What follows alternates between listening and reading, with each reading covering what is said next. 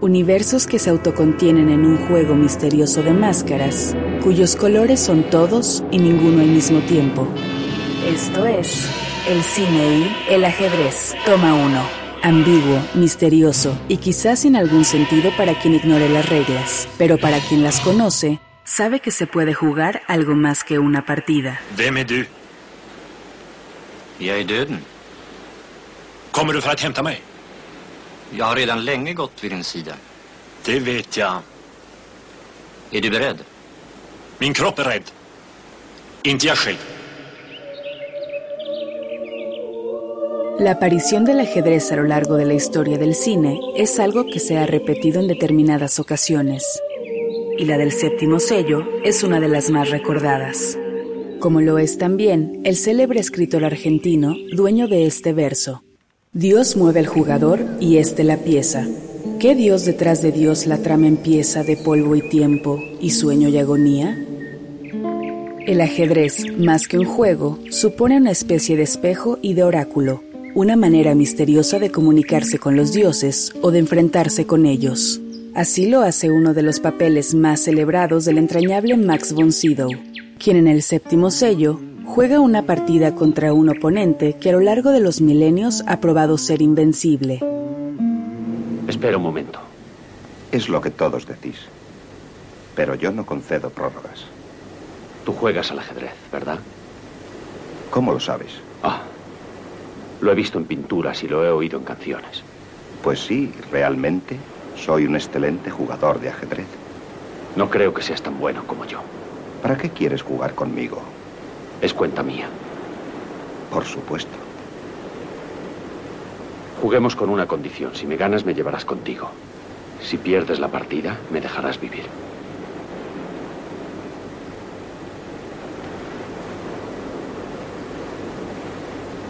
Las negras para ti.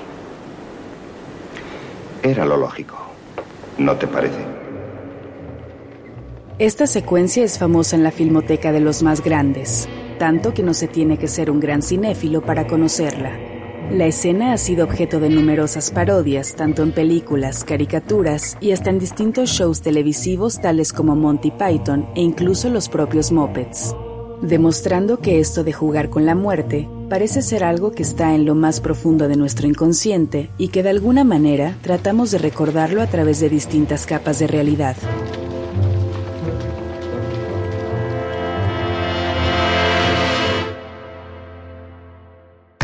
Las rolas están a todo lo que dan en los podcasts de Ibero.2.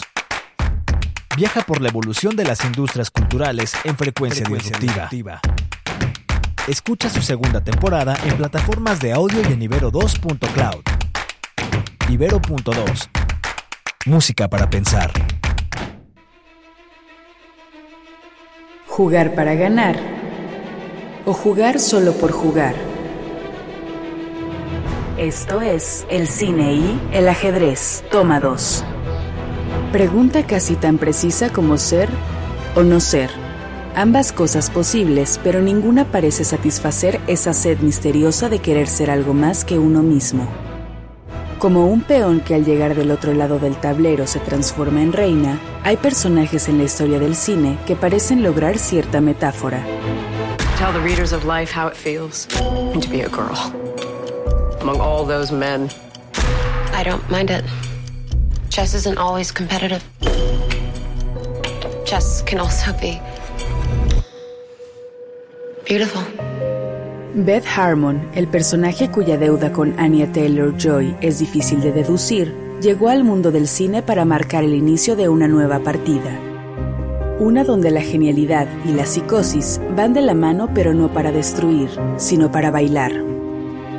Never know Sorry, how something? much I care.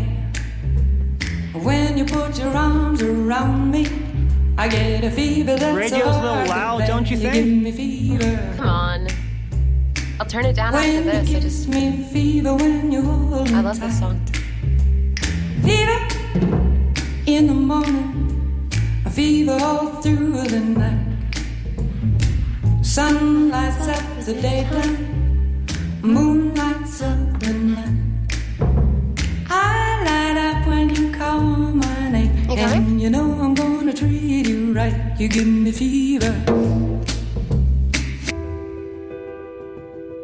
Cuando algo necesario para el mundo llega al cine, la película cobra vida a través de quienes la disfrutaron, materializando al personaje en un mundo compartido. Así sucedió con Queen's Gambit.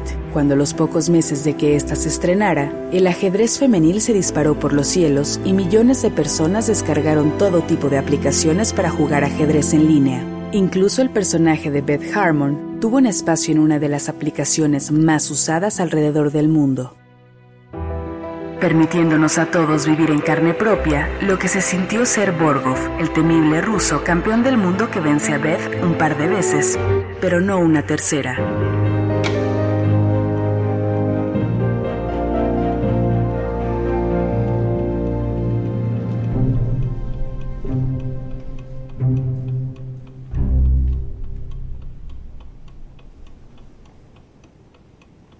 It's your game.